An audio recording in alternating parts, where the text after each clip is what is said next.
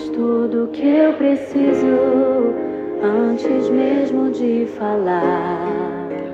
Olá, queridos, graça e paz. Que bênção, que alegria. Nós sabemos que temos um Pai maravilhoso, bondoso, misericordioso, que não nos trata segundo os nossos pecados, mas segundo a sua grande e infinita misericórdia, que cuida de nós como bom pastor que cuida da ovelha. Isso é uma bênção muito grande e é por isso que vale a pena a gente conhecer mais e mais esse Pai de amor, de misericórdia e de graça, que nos fez filhos a partir do sacrifício do seu Filho, o Senhor Jesus Cristo, na cruz do Calvário. Então, que o Senhor te abençoe, que nós possamos, que a nossa meditação seja agradável ao Senhor. Amém? Gostaria de estar meditando Gálatas capítulo 3, a partir do versículo 1 né? E vamos estar aqui vendo as estruturas para a nossa fé, nos enraizando para que possamos estar firme contra todas as astutas ciladas do inimigo e todas as situações adversas da vida. Amém? Então, Gálatas capítulo 3, a partir do versículo 1, nos diz o seguinte: Paulo diz assim: Ó Gálatas insensatos, quem vos fascinou a vós outros, ante cujos olhos foi Jesus Cristo exposto como crucificado? Quero apenas saber isso de vós. Recebestes o Espírito Santo pelas obras da lei ou pela pregação da fé? Sois assim insensatos que, tendo começado no Espírito, estejais agora vos aperfeiçoando na carne, terá sido em vão que tantas coisas como coisas sofrestes, sofrestes, se na verdade foram em vão. Aquele, pois, que vos concede o Espírito Santo e que opera milagres entre vós, porventura o faz pelas obras da lei ou pela pregação da fé? Amém? Até aqui no momento, eu gostaria de estar convidando você a estar orando e logo mais estaremos é, meditando na palavra. Amém?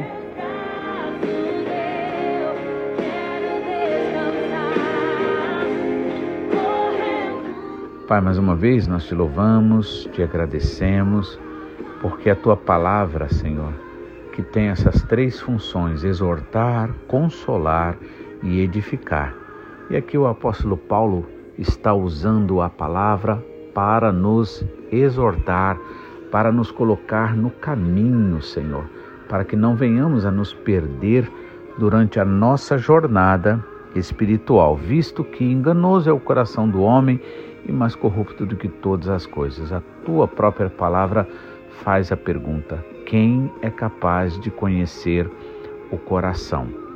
Então, Pai, nós colocamos nosso coração diante de Ti e te pedimos, Pai, que o Teu Espírito Santo possa falar de forma maravilhosa em nossas vidas e que nós sejamos capazes de responder, Pai, aquilo que o Teu Espírito Santo falar conosco, de forma, Senhor, a interagir com Teu Espírito, já que o Senhor não decidiu trabalhar de forma unilateral mas sim em conjunto conosco, Pai.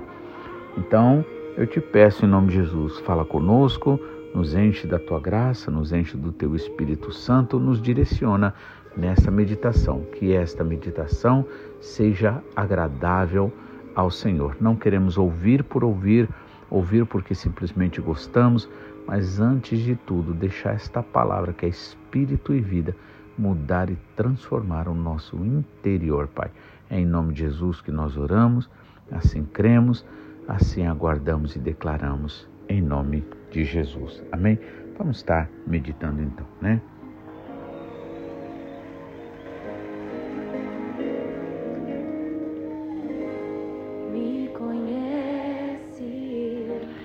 Então, é, a primeira frase que eu vejo aqui, e Paulo era uma pessoa muito sincera, muito verdadeira, que sabia que não estava não tinha missão de agradar a homens, mas sim a Deus.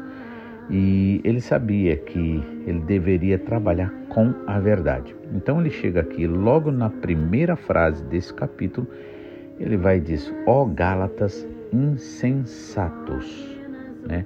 Ou seja, em outras palavras, ali, é, ele estaria no entender dos mais sensíveis, né? sendo mal educado, sendo grosseiro, sendo provocativo, né? e quem sabe até dizendo que ele não estaria sendo sábio.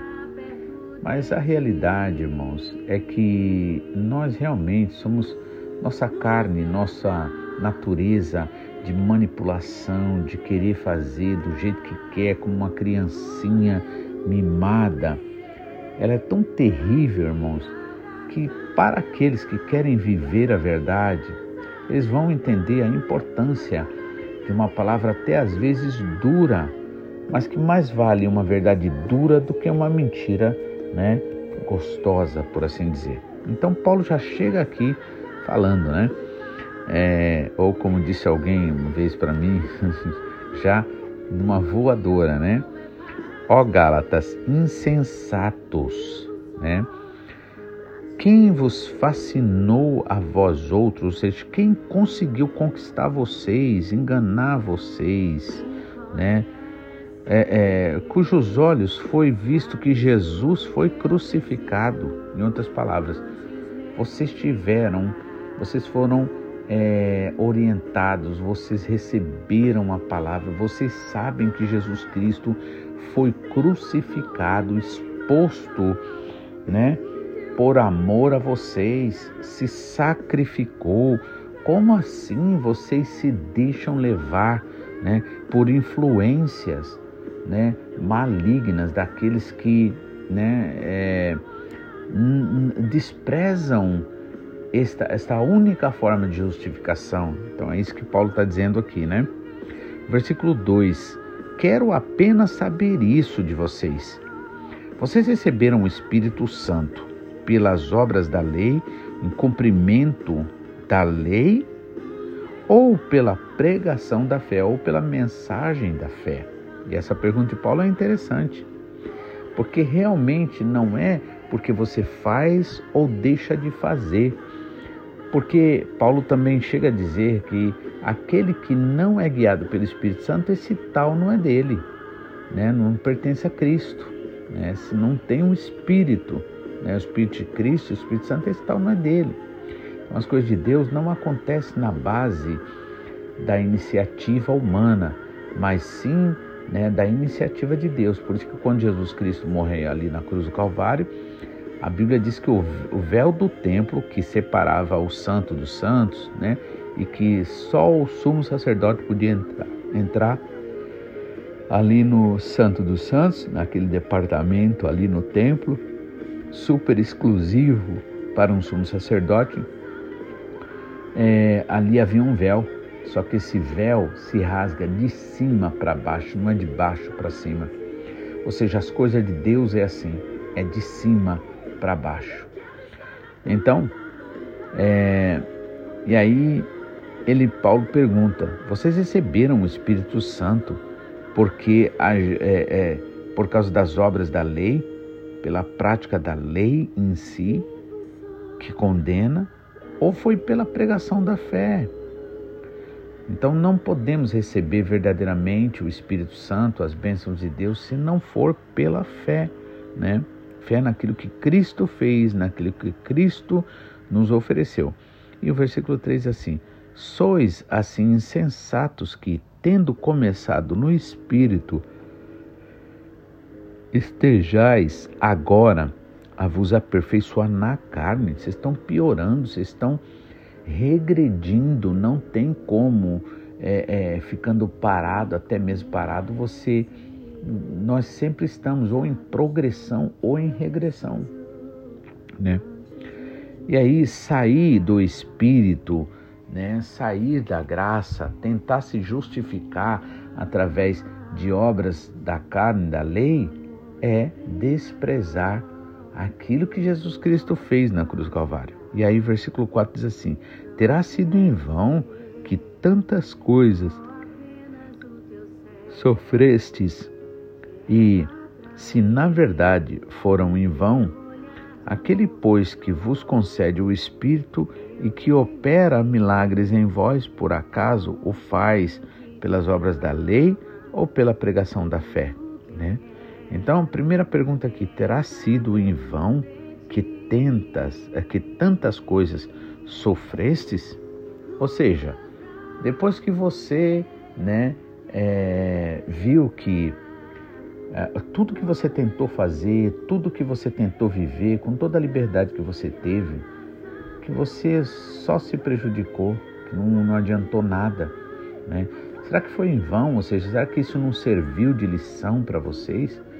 Vocês querem voltar a querer ganhar o céu, a justiça de Deus através de uma de uma de, de, uma, de um trabalho que já está falido, que não tem como vencer, né? Ninguém jamais é justificado pelas obras da lei. Tudo tem que ser realmente na direção do Espírito Santo.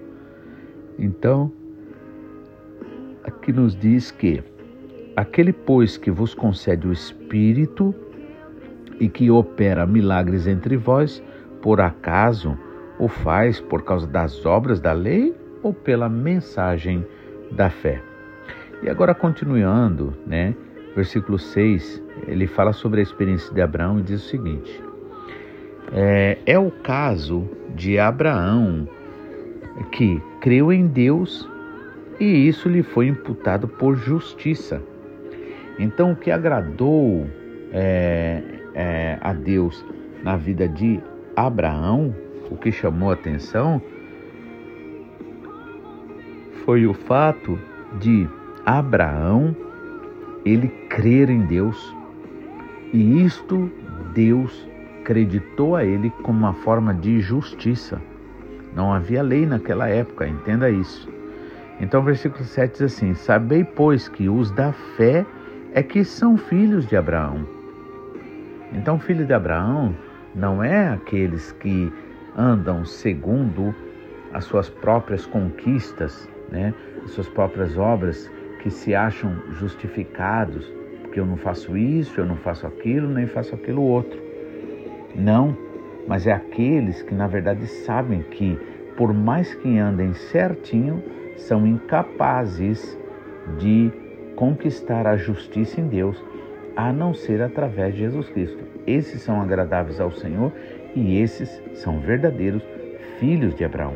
Por isso que uma vez os, fariseus, os judeus ali vieram para Jesus e, e, e dizendo que eram filhos, filhos de Abraão. E Jesus disse: Vocês dizem que são filhos de Abraão, na verdade vocês são, são filhos do diabo.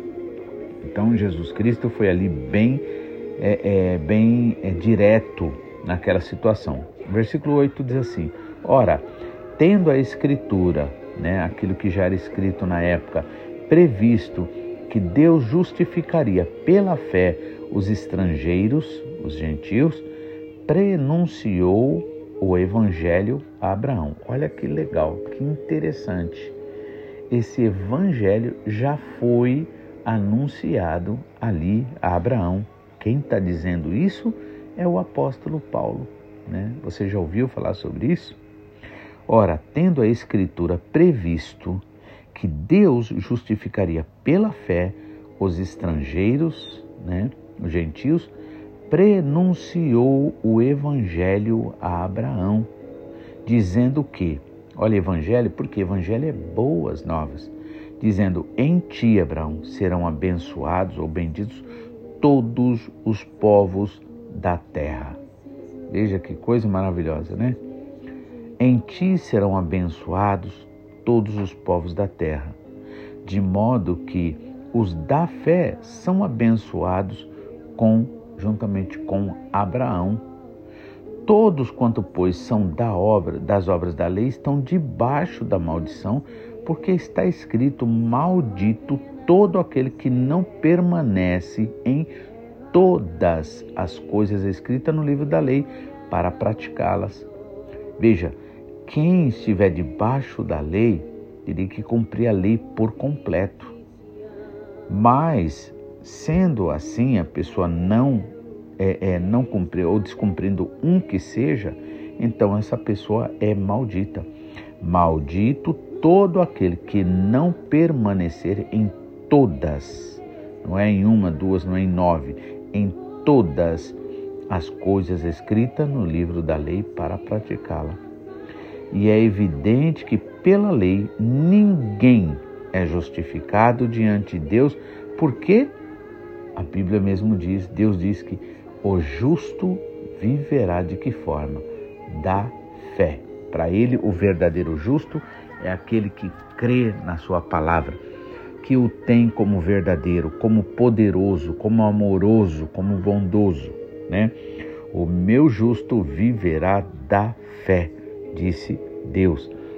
Ora, a lei não procede da fé, mas aquele que observar os seus preceitos, por ela viverá. Ou seja, se você obedecer, enquanto você obedece à lei, você é abençoado.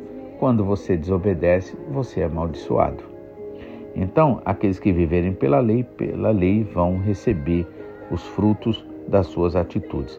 Mas justo para Deus não é quem cumpre a lei, é quem crê no que Jesus Cristo fez, recebe aquilo que o Senhor fez. Ora, a lei não procede da fé, mas aquele que observar os seus preceitos, é, esses né, viverão por eles, por esses preceitos. Aí o 13 diz: Cristo nos resgatou da maldição da lei, fazendo-nos Ele próprio maldição em nosso lugar, porque está escrito: Maldito todo aquele que for pendurado em um madeiro, para que a bênção de Abraão chegasse aos gentios em Jesus Cristo, a fim de que recebêssemos pela fé o Espírito Santo prometido. Né? Então, vemos aqui que a, a, a lei não procede da fé, né? mas aquele que observar, que viver de acordo com a lei, nesse caso, ele viverá. Né? E Cristo nos resgatou da maldição da lei. Por quê? Porque não tem jeito, você sempre erraria, eu erraria. Então, Jesus Cristo nos resgatou, nos livrou da maldição da lei, fazendo esse ele próprio maldição em nosso lugar, porque está escrito: Maldito todo aquele que for pendurado pelo madeiro, para que a bênção assim de Abraão chegasse a nós, aos gentios, em Jesus Cristo, a fim de que recebêssemos pela fé o Espírito prometido. Amém? Nós possamos verdadeiramente entender isso. O Evangelho foi prenunciado a Abraão. E onde está isso? Quando Deus disse para Abraão: Em ti serão abençoados ou benditos todos os povos da terra. Porque a palavra Evangelho significa é, boas novas, boas notícias. E não há melhor notícia do que essa, de que nós somos salvos pela graça, pela misericórdia do Senhor Jesus Cristo. Amém? Que Deus abençoe você. Amanhã estaremos de volta, se Deus quiser. Você tenha um dia abençoado, em nome de Jesus. Amém? Fique na paz e até amanhã.